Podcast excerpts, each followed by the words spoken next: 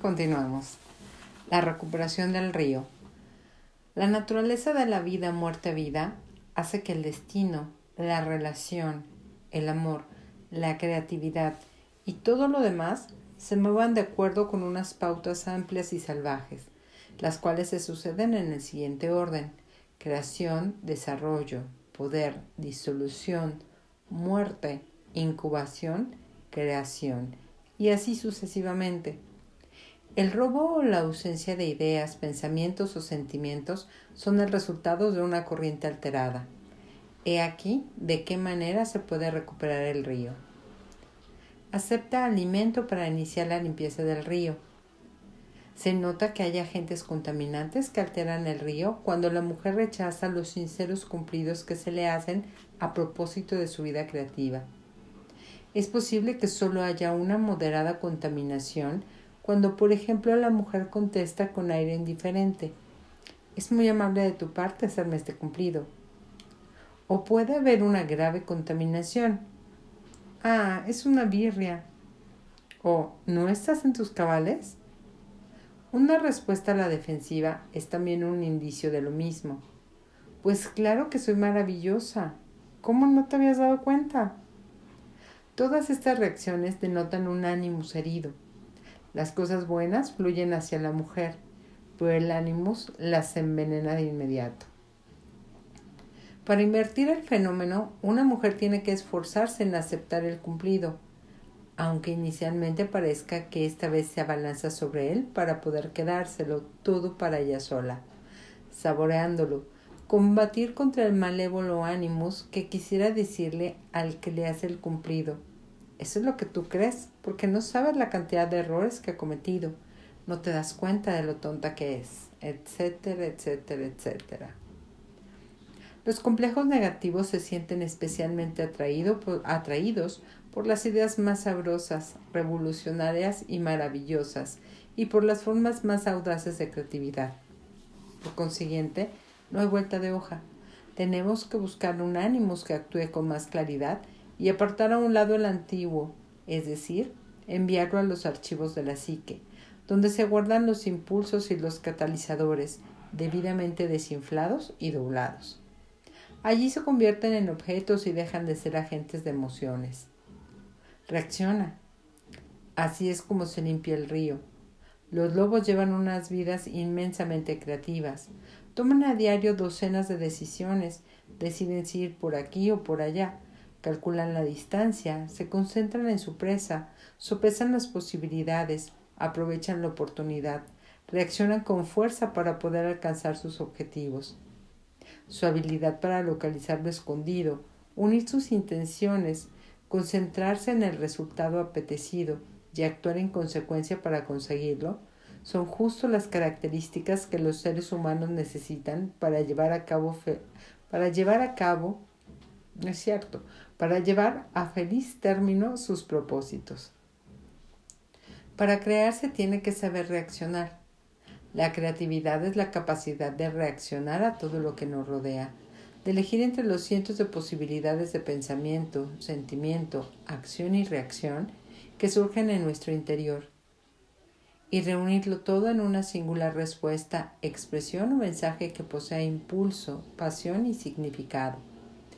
En este sentido, la pérdida de nuestro ambiente creativo significa vernos limitadas a una sola elección, sentirnos despojadas y obligadas a reprimir o censurar los sentimientos y los pensamientos y a no actuar, no decir, no hacer o no ser. Sé salvaje. Así es como se limpia el río. En su estado original, el río no fluye contaminado. Nosotras nos encargamos de contaminarlo. El río no se seca, somos nosotras las que lo blanqueamos. Si queremos devolverle su libertad, tenemos que permitir que nuestras vidas, ah, ah, ah, sí, que nuestras vidas ideativas fluyan libremente, dejando que salga cualquier cosa y sin censurar nada en principio. Eso es la vida creativa, fruto de una divina paradoja. Se trata de un proceso enteramente interior. Para crear, tenemos que estar dispuestas a ser totalmente estúpidas, sentarnos en un trono en lo alto de un imbécil y derrama rubíes por la boca. Entonces el río fluirá y nosotros podremos permanecer de pie en medio de su corriente bajo la lluvia. Podremos extender las faldas y las blusas y recoger todo el agua que podamos llevar. Empieza. Así es como se limpia el río contaminado. Si tienes miedo de fracasar, yo te digo que empieces. Fracases si no hay más remedio. Te vuelvas a levantar y vuelvas a empezar. Y si fracasas de nuevo, fracasa. ¿Y qué? Vuelve a empezar. No es el fracaso lo que nos paraliza y nos mantiene estancadas, sino la renuencia a volver a empezar. ¿Qué más da que tengas miedo? Si tienes miedo de renunciar a... no es cierto. Si tienes miedo de que algo se te eche encima y te pegue un mordisco por lo que más quieras, afrontalo de una vez. Deja que tu temor se te eche encima y te pegue un mordisco. De esta manera lo vencerás y podrás seguir adelante. Lo vencerás. El temor se te pasará. En este caso, es mejor afrontarlo directamente, sentirlo y vencerlo, que seguir utilizándolo como excusa para no tener que limpiar el río. Protege tu tiempo. Así se eliminan los agentes contaminantes. Conozco a una ardiente pintora en las montañas rocosas que cuelga este letrero de, que cuelga este letrero en la cadena que cierra el camino de su casa cuando quiere concentrarse en la pintura o la meditación. Hoy trabajo y no recibo visitas. Ya sé que usted piensa que eso no se refiere a usted porque es mi banquero, mi agente o mi mejor amigo, pero sí se refiere a usted. Una escultora que conozco cuelga este letrero en su verja. No molestar a no ser que yo haya ganado la lotería o hayan visto a Jesús en la carretera vieja de Taos. Como se ve, un ánimos bien desarrollado tiene unos límites estupendos. Persevera. ¿Cómo eliminar del todo esta contaminación? insistiendo en que nada nos impedirá ejercitar un ánimos bien integrado, siguiendo adelante con nuestro empeño de hilar alma y fabricar alas, con nuestro arte, nuestros remiendos y nuestras costuras psíquicas, tanto si nos sentimos fuertes como si no, tanto como si nos sentimos preparadas como si no. En caso necesario, atándonos al, al mástil, a la silla, al escritorio, al árbol, al cacto, donde quiera que estemos creando. Es esencial, aunque a menudo resulte doloroso, dedicar el tiempo necesario y no rehuir a las tareas difíciles que lleva aparejadas el esfuerzo por alcanzar el dominio. Una auténtica vida creativa arde de varias maneras y no solo de una. Hay que desterrar o transformar los complejos negativos que surjan en el camino tus sueños te guiarán en esta última etapa de la senda, apoyando bien los pies en el suelo de una vez por todas y diciendo, me gusta mucho más mi vida creativa que el hecho de participar en mi propia opresión. Si maltratáramos a nuestros hijos, los representantes del Servicio de Vigilancia Social se plantarían en la puerta se plantarían en la puerta de nuestra casa si maltratamos a nuestros animales domésticos, la Sociedad Protectora de Animales vendría por nosotras. Pero no existe ninguna patrulla de la creatividad ni policía del alma que pueda intervenir cuando nos empeñamos en matar de hambre nuestra alma. Solo estamos nosotras. Nosotras somos las únicas que podemos vigilar el yo del alma y el ánimo heroico. Es una crueldad regarlos una vez a la semana una vez al mes o una vez al año. Todos tienen sus propios ritmos circadianos. Nos necesitan y necesitan el agua de nuestro arte cada día. Protege tu vida creativa. Para evitar el hambre del alma, da al problema su verdadero nombre y resuélvelo. Practica a diario tu tarea. Y después, no permitas que ningún pensamiento, ningún hombre, ninguna mujer, ningún compañero, ningún amigo, ninguna religión, ningún trabajo y ninguna voz avinagrada te obliguen a pasar hambre. En caso necesario, enseñan los incisivos. Construye tu verdadero trabajo. Construye tu cabaña de cordialidad y sabiduría. Toma tu energía de allí y tráela hacia aquí. Insiste en establecer un equilibrio entre la responsabilidad prosaica y el arrobamiento personal. Protege el alma. Insiste en llevar una vida creativa de calidad.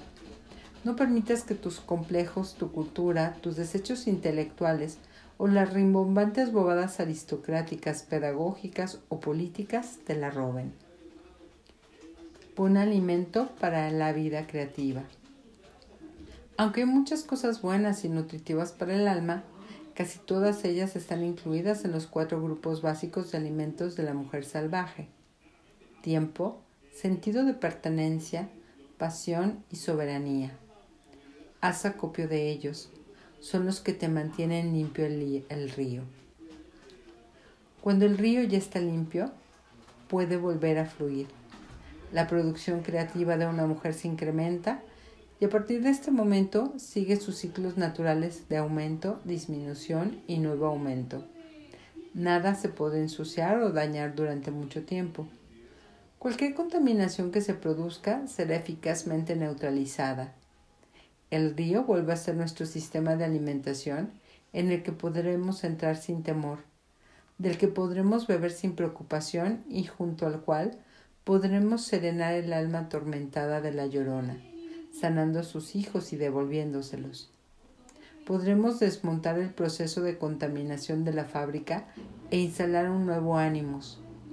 Podremos vivir nuestra vida junto al río tal como queramos y juzguemos conveniente sosteniendo en brazos a nuestros numerosos hijitos y mostrándoles el reflejo de sus imágenes en las cristalinas aguas. La concentración y la fábrica de fantasías. En Estados Unidos, el cuento de la vendedora de fósforos se conoce sobre todo en la versión de Hans Christian Andersen. En, en, esencia, describe cómo son la falta de alimento y la falta de concentración y a qué conducen ambas cosas. Se trata de una narración muy antigua que se cuenta en todo el mundo con distintas variaciones. A veces es un hombre que quema el último carbón que le queda mientras sueña con el pasado. En algunas versiones, el símbolo de la cerilla se cambia por otra cosa, como por ejemplo en el pequeño vendedor de flores, que gira en torno a un hombre con el corazón destrozado que contempla las corolas de las últimas flores que le quedan y es arrebatado de esta vida. Aunque ante la superficial versión del cuento, algunos pueden decir que son historias sensibileras en el sentido de que contienen una excesiva dulzura emocional, sería un error no tomárselas en serio.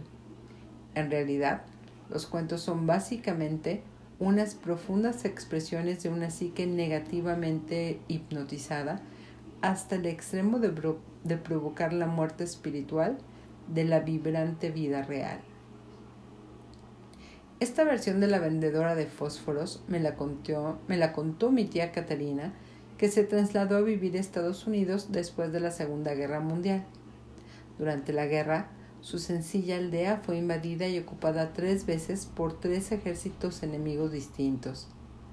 Siempre empezaba el cuento diciendo que los sueños suaves en circunstancias difíciles no son buenos y que en los tiempos duros tenemos que tener sueños duros, verdaderos sueños, esos de que si trabajamos con diligencia y nos bebemos la leche a la salud de la Virgen, se hacen realidad la vendedora de fósforos. Había una niña que no tenía madre ni padre y que vivía en la espesura del bosque. Había una aldea en el lindero del bosque y ella había averiguado que allí podía comprar fósforos a medio penique y después venderlos por la calle a un penique. Si vendía suficientes fósforos, podría comprarse un mendrugo de pan, regresar a su cobertizo del bosque y dormir vestida con toda la ropa que tenía. Vino el invierno y hacía mucho frío. La niña no tenía zapatos y su abrigo era tan fino que parecía transparente. Sus pies ya habían rebasado el color azul y se habían vuelto de color blanco, lo mismo que los dedos de las manos y la punta de su nariz. La niña vagaba por las calles y preguntaba a los desconocidos si por favor le querían comprar cerillas, pero nadie se detenía ni le prestaba la menor atención. Por consiguiente, una noche se sentó diciendo, Tengo cerillas, puedo encender fuego y calentarme, pero no tenía leña. Aún así, decidió encender las cerillas.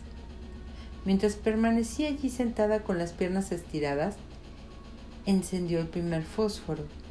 Al hacerlo, tuvo la sensación de que la nieve y el frío desaparecían por completo.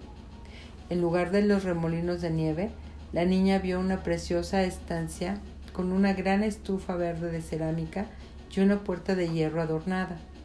La estufa irradiaba tanto calor que el aire parecía ondularse. La niña se acurrucó junto a la estufa y se sintió de maravilla. De repente, la estufa se apagó y la niña se encontró de nuevo sentada en medio de la nieve. Temblaba tanto que los huesos de la cara le crujían.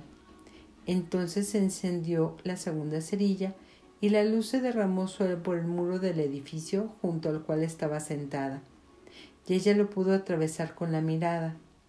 En la habitación del otro lado de la pared había una mesa cubierta con un mantel más blanco que la nieve, y sobre la mesa había platos de porcelana de purísimo color blanco, y en una fuente había un pato recién guisado. Pero justo cuando ella estaba alargando la mano hacia aquellos manjares, la visión se esfumó. La niña se encontró de nuevo en la nieve, pero ahora las rodillas y los labios ya no le dolían. Ahora el frío la escocía y se estaba abriendo camino por sus brazos y su tronco, por lo que ella decidió encender la tercera cerilla. A la luz de la tercera cerilla vio un precioso árbol de Navidad bellamente adornado con velas blancas, cintas de encaje y hermosos objetos de cristal y miles y miles de puntos de luz que ella no podía distinguir con claridad. Y entonces contempló el tronco de aquel gigantesco árbol que subía cada vez más alto y se extendía hacia el techo hasta que se convirtió en unas ah, ah, ah, hasta que se convirtió en las estrellas del firmamento sobre su cabeza, y de pronto una fulgurante estrella cruzó el cielo, y ella recordó que su madre le había dicho que cuando moría un alma caía una estrella. Como llovida del cielo se le apareció su amable y cariñosa abuela, y ella se llenó de alegría al verla. La abuela tomó su delantal y la rodeó con él, le estrechó con fuerza contra sí y ella se puso muy contenta.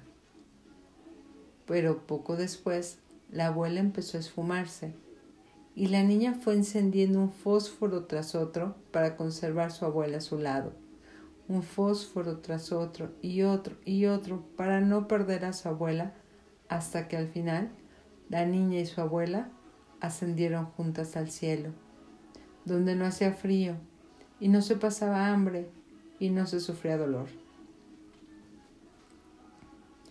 Y a la mañana siguiente encontraron a la niña muerta inmóvil entre las casas. La represión de la fantasía creativa. La niña vive en un ambiente de indiferencia. Si tú te encuentras en uno como este, vete.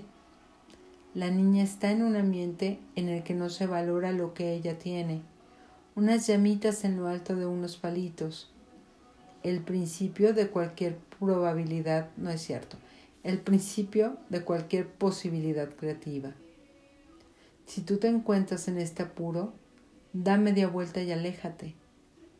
La niña se encuentra en una situación psíquica en la que se le ofrecen muy pocas alternativas. Se ha resignado a, permanecer en el lugar que le ha tocado en suerte. Si a ti te ha ocurrido lo mismo, no te resignes y vete, soltando cosas cuando la mujer salvaje se siente acorralada, no se rinde, sino que se arroja hacia adelante y extiende las garras para luchar.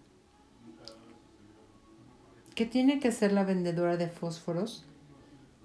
Si tuviera los instintos intactos, se le ofrecerían muchas alternativas. Irse hacia otra ciudad, subirse subrepticiamente a un carro, esconderse en una carbonera. La mujer salvaje sabría lo que tendría que hacer a continuación.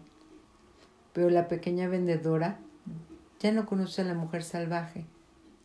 La niñita salvaje se muere de frío.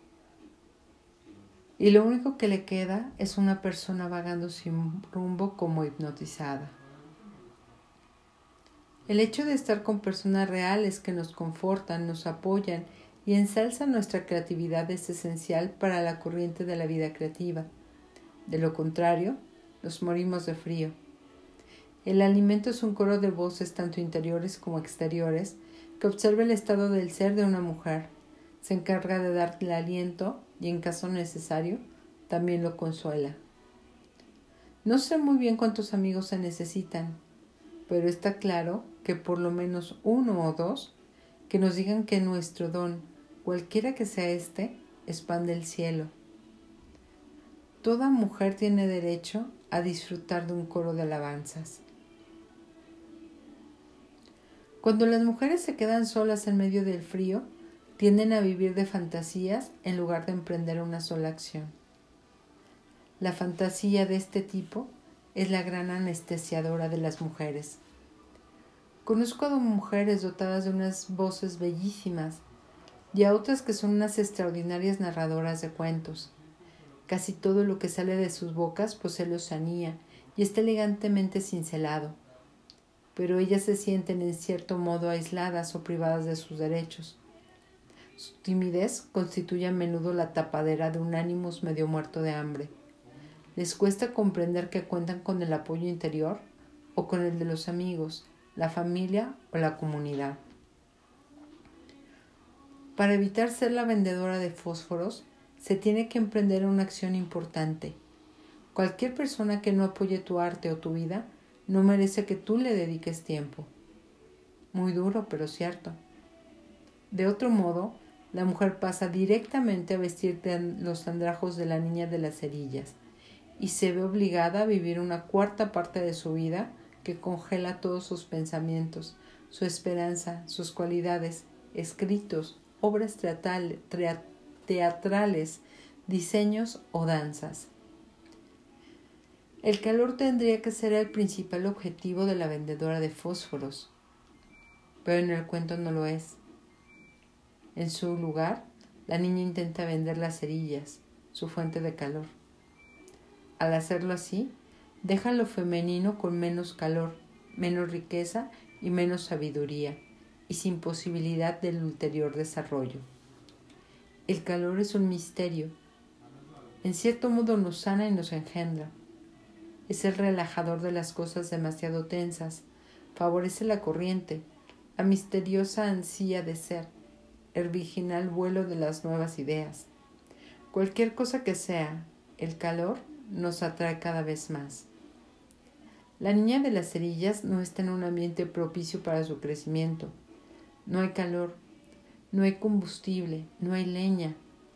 ¿Qué podríamos hacer si estuviéramos en su lugar? Primero, podríamos abstenernos de perder el tiempo con el reino de la fantasía que la niña de las cerillas construye encendiendo sus fósforos. Hay tres clases de fantasías. La primera es la fantasía del placer, una forma de helado mental estrictamente destinada al gozo como son, por ejemplo, los ensueños. La segunda clase de fantasía es la imaginación deliberada.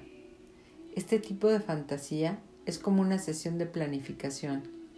Se utiliza como vehículo para conducirnos a la acción. Todos los acontecimientos psicológicos, espirituales, financieros y creativos empiezan con fantasías de esta clase. La tercera clase de fantasía es la que lo paraliza todo. Es la fantasía que impide emprender la acción más acertada en los momentos críticos. Por desgracia, esta es la que teje la vendedora de fósforos. Se trata de toda una fantasía que no tiene nada que ver con la realidad. Tiene que ver más bien con la sensación de que no se puede hacer nada o de que algo es demasiado difícil de hacer por cuyo motivo es mejor que una se hunda en las fantasías. A veces la fantasía está en la mente de la mujer. Otras veces le viene a través de una botella de alcohol, una jeringuilla o la ausencia de ella. Otras veces el vehículo es el humo de un porro o muchas habitaciones olvidables con cama y desconocido incorporados.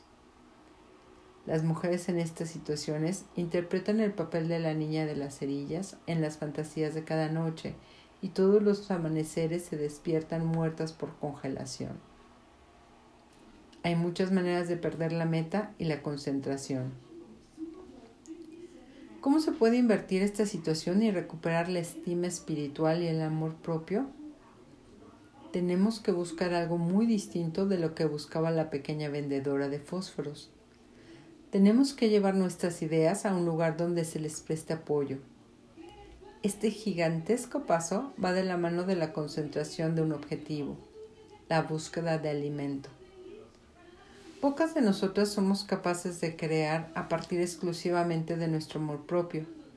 Necesitamos que nos acaricien todas las caricias de alas de ángel habidas y por haber.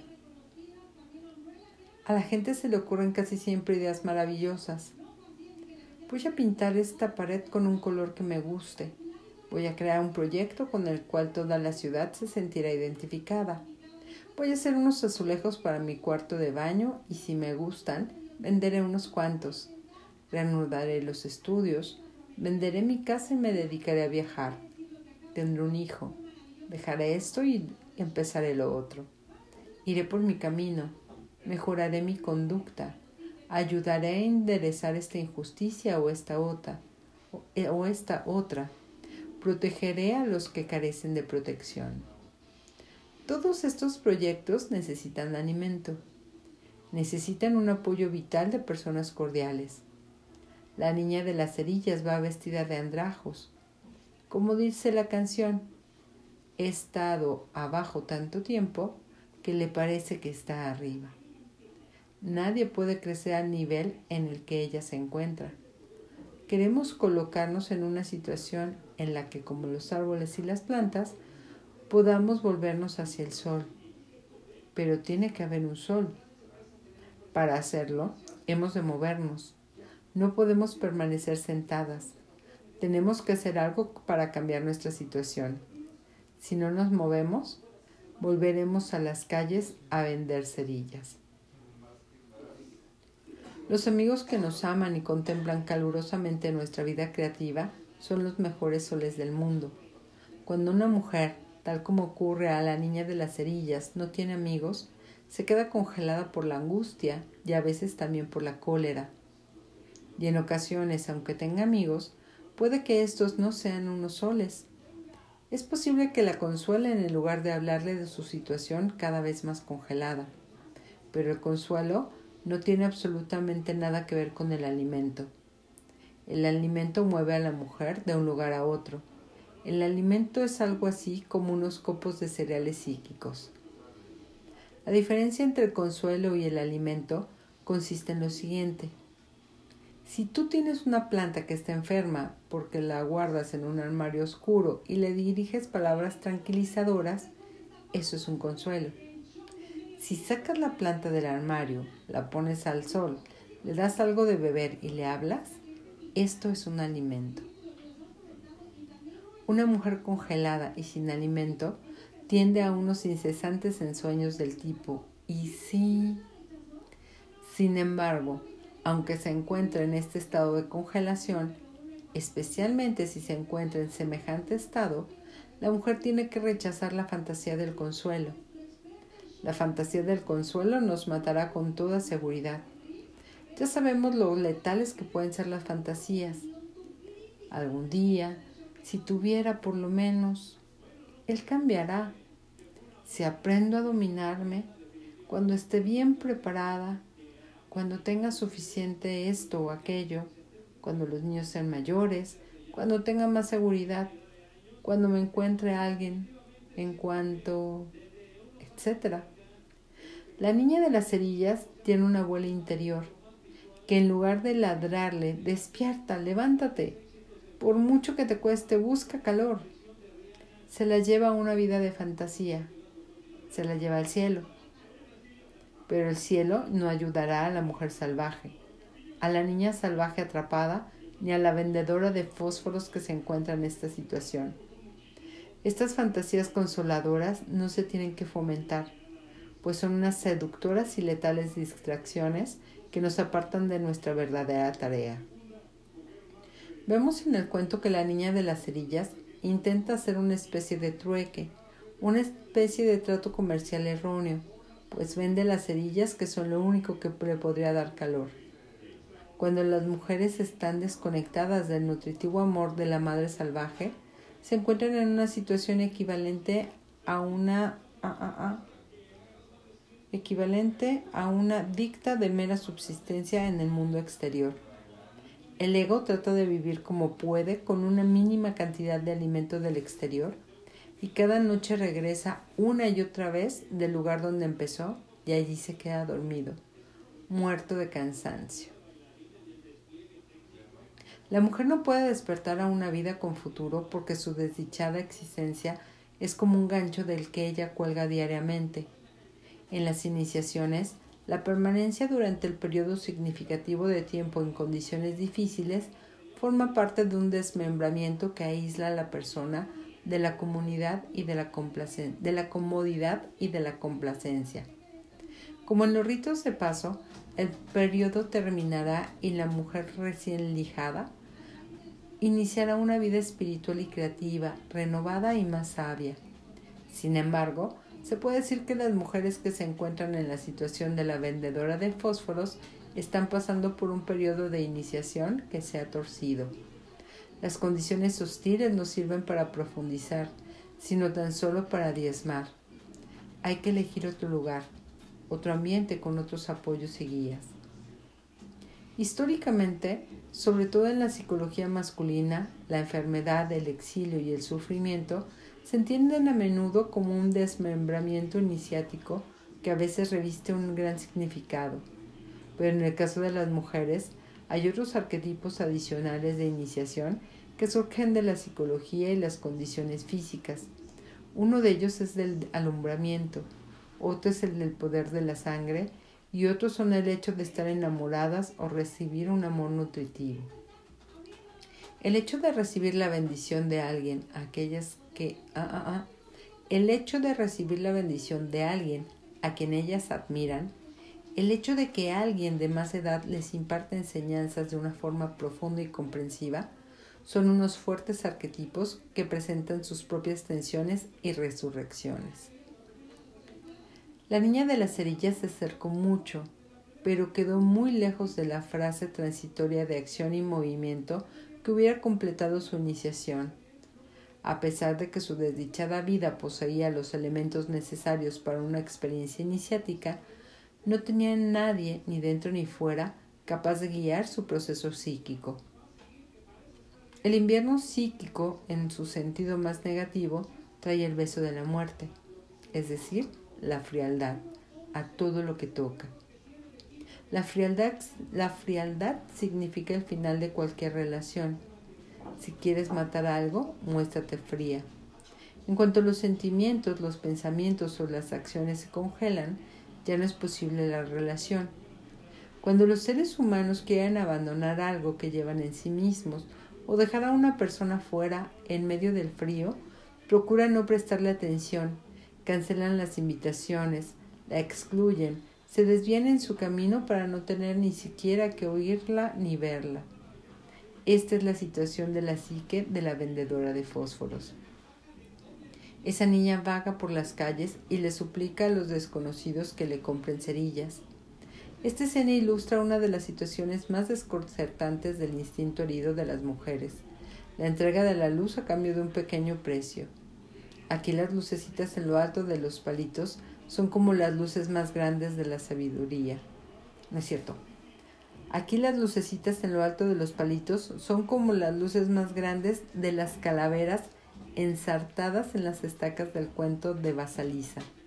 Representan la sabiduría, pero por encima de todo iluminan la conciencia, sustituyendo la oscuridad con la luz y volviendo a encender lo que se ha extinguido. el fuego es el símbolo más importante del rehabilitador de la psique. Hasta aquí dejamos el día de hoy. Bye.